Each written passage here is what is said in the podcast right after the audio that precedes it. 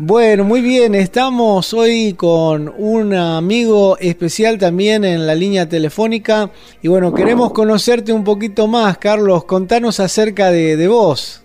Me presento, mi nombre es Carlos, Carlos Ramón Martínez, por la misericordia de Dios hoy estoy vivo y estoy aquí en la Ciudad de México.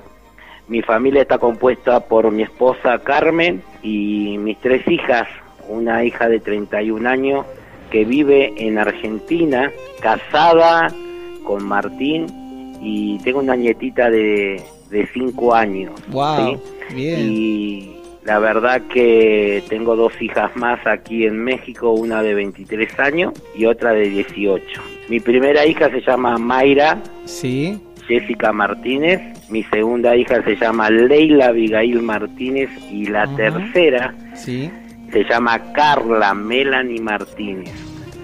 La verdad que para mí es un privilegio poder hablarles y poder seguir diciendo el Señor es mi todo. Carlos es una persona que ama el servicio, ama al Señor, por sobre todas las cosas ama a su familia. Mira Carlos, estamos contentos de, de, esta conexión. Queremos hacerles partícipes a los oyentes de nuestro programa porque vos dijiste que estás viviendo actualmente en México, pero no viviste toda tu vida allá, ¿verdad? No, soy argentino de nacionalidad, ¿sí? Ajá. Como me dicen acá, me dicen, vos, sos, vos ya no sos argentino, sos mexicano, sos más mexicano que nopal.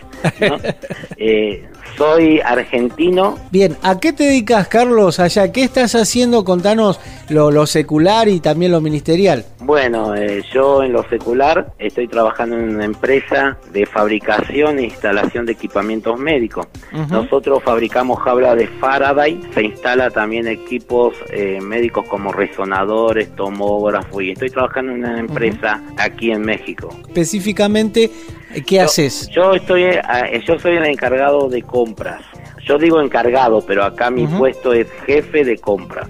Uh -huh. eh, me mandan una lista de material, armo cotizaciones, eh, presupuestos, precios. Carlos, y a nivel ministerial, eh, eh, contale a la gente a qué te dedicas con tu familia ya. Sí, a nivel ministerial con la familia nos dedicamos a servir al Señor. Dios nos bendijo grandemente aquí en la Ciudad de México con un ministerio que se llama Ministerios Visión Internacional. Dios me trajo aquí, ellos son mi cobertura hoy en día aquí en México. Estoy sí. pastoreando una iglesia arriba de un cerro, Ajá. se llama Jalpa, eh, la localidad sería, ¿no? Uh -huh.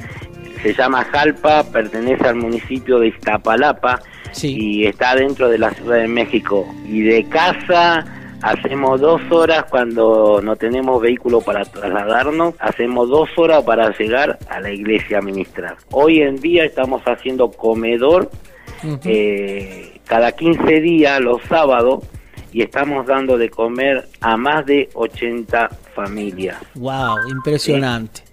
Carlos, eh, danos un pantallazo de cómo es vivir en México. A ver, cuando ustedes llegaron, ¿qué fueron las cosas que les atraparon sensorialmente, digamos, a los sentidos, al olfato, al oído, al acostumbrarse, digo, a otra vida también, ¿no? ¿Cómo es vivir en México? Mira, y la verdad que cuando uno viene a otro país te encontrás con muchas cosas, ¿no? y vos decís, yo no, no entiendo. Yo antes no entendía, yo como estaba acostumbrado, la reunión empieza a las 10 de la mañana y uno estaba acostumbrado a veces estar media hora antes, pero nosotros a veces el choque cultural que tuvimos grande aquí en México uh -huh. fue con el tema de las costumbres. ¿Sí? A ver, ¿cuáles costumbres? No en la iglesia, sino la costumbre secular sí, sí. en la gente. Sí, no hablemos de la iglesia, hablemos de México en general. A nosotros lo que nos impactó mucho fue el tema de, del Día de Muertos. ¿Qué es eso? Acá se, se adora mucho el Día de Muertos y se adorna las casas como si sería Navidad. ¿Qué fecha hacen eso?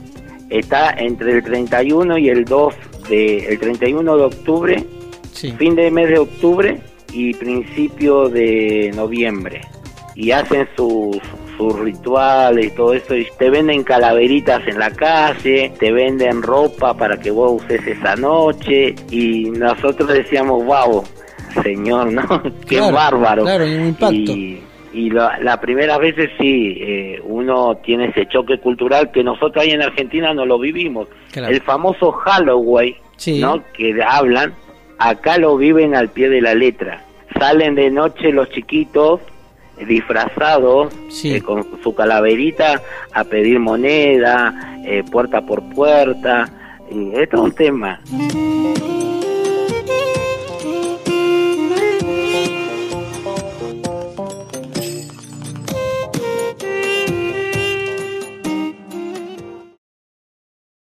Y con la comida, Carlos, ¿cómo, ¿cómo fue un cambio la comida de allá?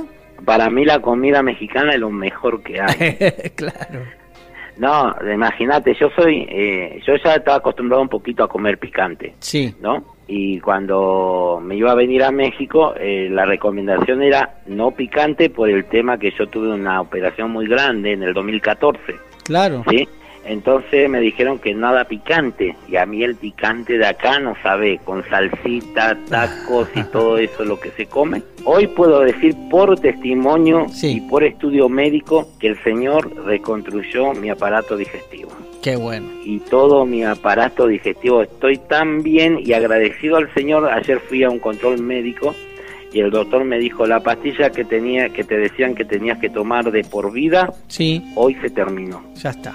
Con la Argentina tiene mucho picante. Ah, okay. o sea y es muy condimentada me entendés sí. Pero es cuestión de de, uno comer darse cuenta sí hasta dónde y, tratar de, comer despacio para no enchilarte nada más y, y disfrutar la comida eh, hay momentos que vamos a comer y decimos, no, no le pongas chile a esto, o mi esposa es la que menos chile come, entonces le dice, no, sin chile, entonces eso sí podemos elegir y el sabor es igual.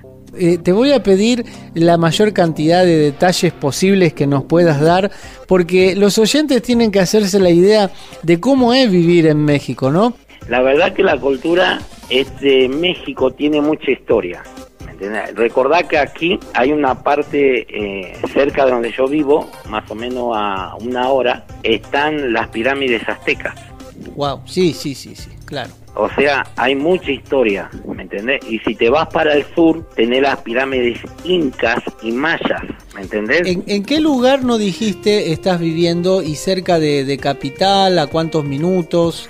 Yo estoy en la Ciudad de México, estoy del aeropuerto de la Ciudad de México a, a 20 minutos en auto. Ah, ¿sí? Estoy del centro histórico, estoy a 40 minutos.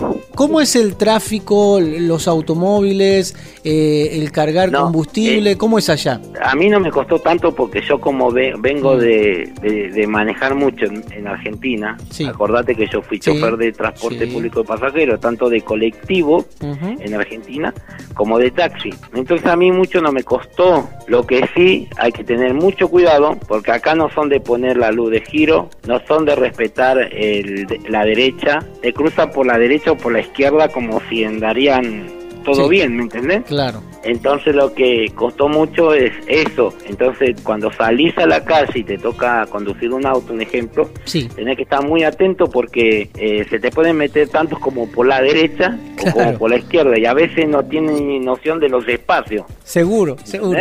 Sí, escúchame. ¿Y cómo, cómo es la la educación, vos me decís que ahí tenés a tus hijas. ¿Cómo fue, la, eh, digamos, eh, cómo es el tema de la educación, las escuelas, universidades y eso? Mira, aquí la verdad que eh, mi hija cuando vino, mi hija de 23 años, casi ya estaba terminando la secundaria, sí. allá en Argentina. Y acá separan la secundaria con la prepa, son tres años de secundaria y tres años de preparatoria. Claro. ¿sí? La preparatoria te lleva a un nivel donde te, te preparan para que vos puedas entrar a la universidad o a la facultad, lo que según lo que vos vas a seguir estudiando. ¿Qué pasó? Mi hijita, la Leila, tuvo que hacer toda la prepa completa porque no le ah. validaron los cinco años que estudió en Argentina. Wow. Noto en, tu, en tus palabras y demás el gran arraigo eh, y el amor que vos tenés eh, actualmente por México. Eh, vos si tuvieras que dejarnos una última reflexión, unas palabras para aquellos que por ahí tienen que emigrar a algún que otro país, que Dios los está llamando, que el Señor le está poniendo en sus planes tener que ir, eh, ¿qué reflexión les dejarías a ellos? La, reflexión que, que yo le puedo dar es decirle que Dios tiene el control de todo. Eh, amigos que nos están escuchando en la radio, lo mejor que podemos hacer en este caminar y lo mejor que le podemos dejar a nuestros hijos, a nuestra familia, a nuestros amigos, es el servicio y el amor al Señor. Les abrazo, los saludos y gracias por esta oportunidad, Claudio. Gracias, saluda a Romina, a los chicos y que Dios los siga bendiciendo mucho.